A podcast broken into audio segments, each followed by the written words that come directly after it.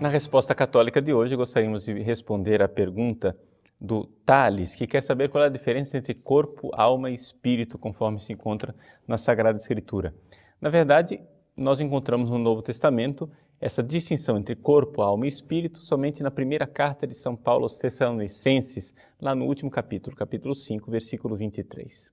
São Paulo fala muito claramente que nós sejamos guardados, protegidos para Deus como um todo, corpo, alma e espírito. Pois bem, para a gente entender essa realidade, nada melhor do que irmos ao catecismo da Igreja Católica. E aí você mesmo pode estudar em casa no catecismo a partir do número 362 e especificamente essa questão do corpo, alma e espírito é tratada no número 367. Eu vou procurar resumir para você e explicar os pontos mais importantes. Em primeiro lugar, existe hoje em dia uma certa tendência entre os teólogos modernos de dizer que nós não temos alma.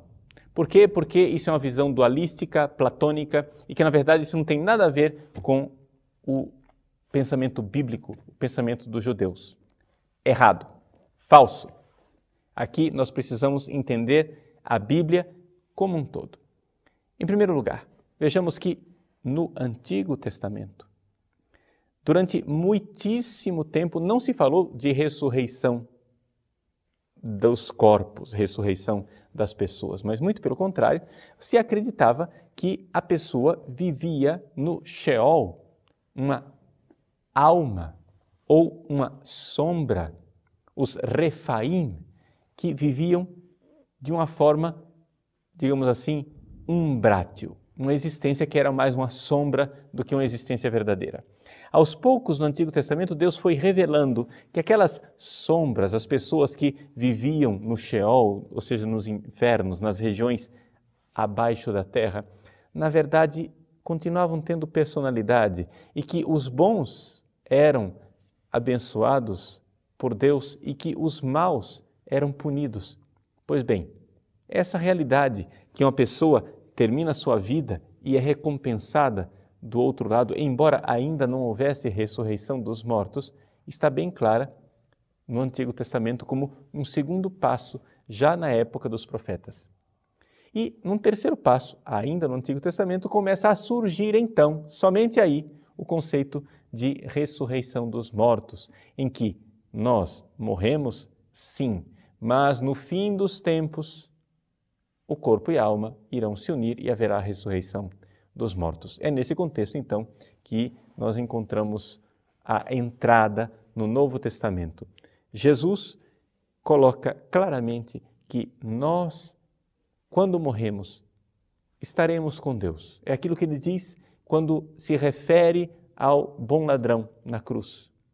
Ainda hoje estarás comigo no paraíso.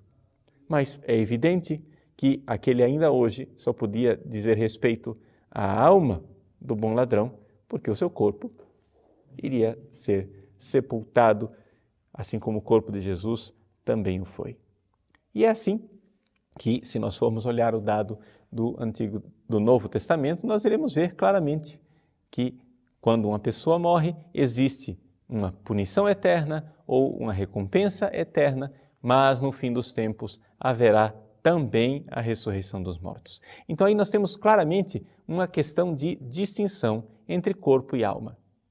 O catecismo nos diz que o corpo e a alma são uma só natureza humana.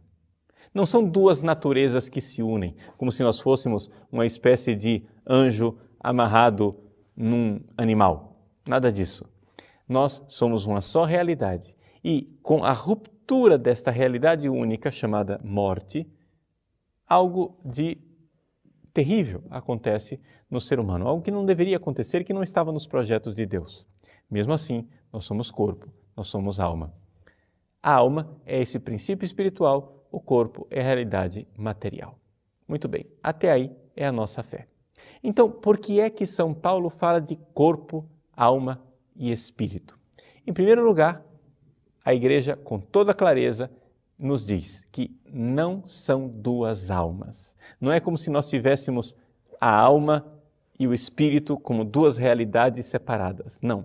Trata-se de uma realidade só: corpo e alma são o ser humano e o ser humano só tem uma alma. É condenado o erro, a heresia de pensar que nós temos duas almas, como se fosse alma e espírito, duas coisas bem separadas. Não, nada disso. Então, para entender o pensamento de São Paulo, como é que nós podemos compreender? É que existe na alma humana, veja só, na única alma humana, o lugar onde Deus habita. Então, é aqui que nós podemos chamar de espírito esta realidade sobrenatural que está em nós.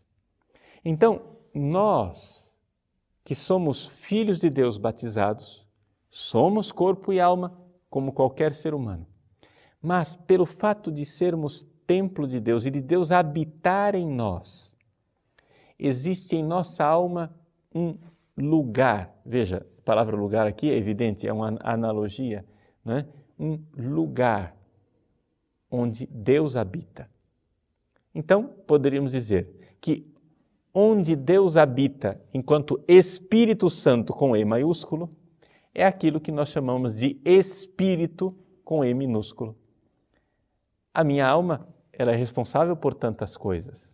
Eu tenho a minha inteligência, a minha vontade, é? eu tenho as minhas fantasias. Nem tudo isso é o lugar onde Deus habita. Mas na alma existe um lugar onde Deus está.